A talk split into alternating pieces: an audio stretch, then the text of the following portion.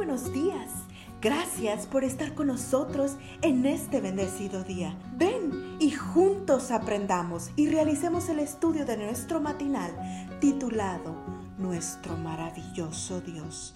Te invitamos a recorrer con nosotros las promesas que el Señor tiene para ti el día de hoy. Muy buenos días. La matutina para esta mañana 30 de abril lleva como nombre el tesoro.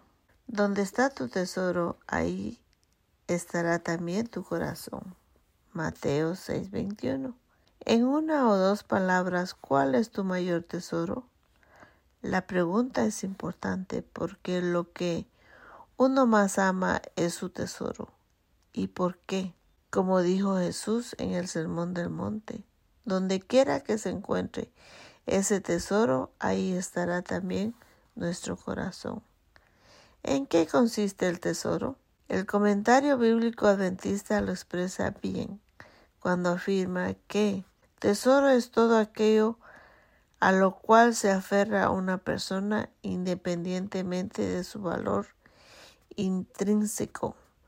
Dicho de otra manera, tu tesoro es todo aquello alrededor de lo cual ordena tu vida. De nuevo, ¿cuál es tu mayor tesoro? Esta era la pregunta de Bob Ford. No podía sacar de su mente.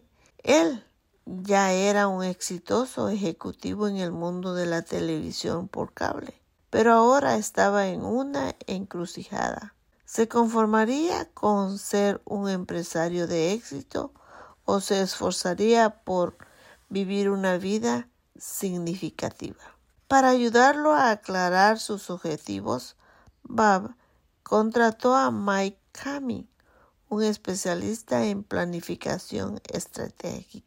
Durante unas dos horas, Mike escuchó a Bob hablar de sus objetivos en la vida básicamente destacaba dos, sus negocios y su deseo de servir a Cristo. Entonces Mike dibujó una caja, explicó que en la vida de cada individuo hay un valor supremo y que le toca a cada quien decir qué valor colocar en la caja. Entonces Mike lo confrontó. Bab debía decir cuál sería ese valor o el dinero o Cristo. Mientras no decidiera, Mike no podía ayudarlo a diseñar un plan estratégico para su vida, pues siempre estaría oscilando entre estos dos valores. Los minutos que siguieron parecieron horas, pero Bob tomó una decisión. Si se trata de escoger entre uno o el otro, en mi caja colocaré a Cristo. Dijo, cuenta Bab que, que su decisión no significó el abandono de su negocio.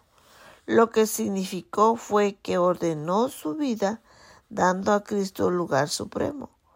¿Cuál fue el resultado? Él dice que cuando dio al Señor Jesús el primer lugar, el poder y la gracia de Dios rompieron las paredes de la caja e invadieron cada espacio de su vida, dando como resultado algo así como una serie de contradicciones. Cuando empezó a dar, recibió en sus debilidades, llegó a ser fuerte y al morir nació a una vida nueva. Vaya, pensamientos, cuando haces de Cristo tu mayor tesoro, su poder y su gracia invaden cada espacio de tu vida y el resultado es que llegas a ser una nueva criatura. En otras palabras, lo viejo ha pasado, ha llegado, ya lo nuevo. Una oración para esta mañana. Amado Jesús, invade con tu poder cada impacto de mi vida Rompe los viejos esquemas que me impiden entregarte mi vida, mi voluntad y ocupa para siempre el lugar de honor en mi corazón. Que tenga un bendecido día. Cada día gracias. Gracias Dios por darnos la tranquilidad necesaria para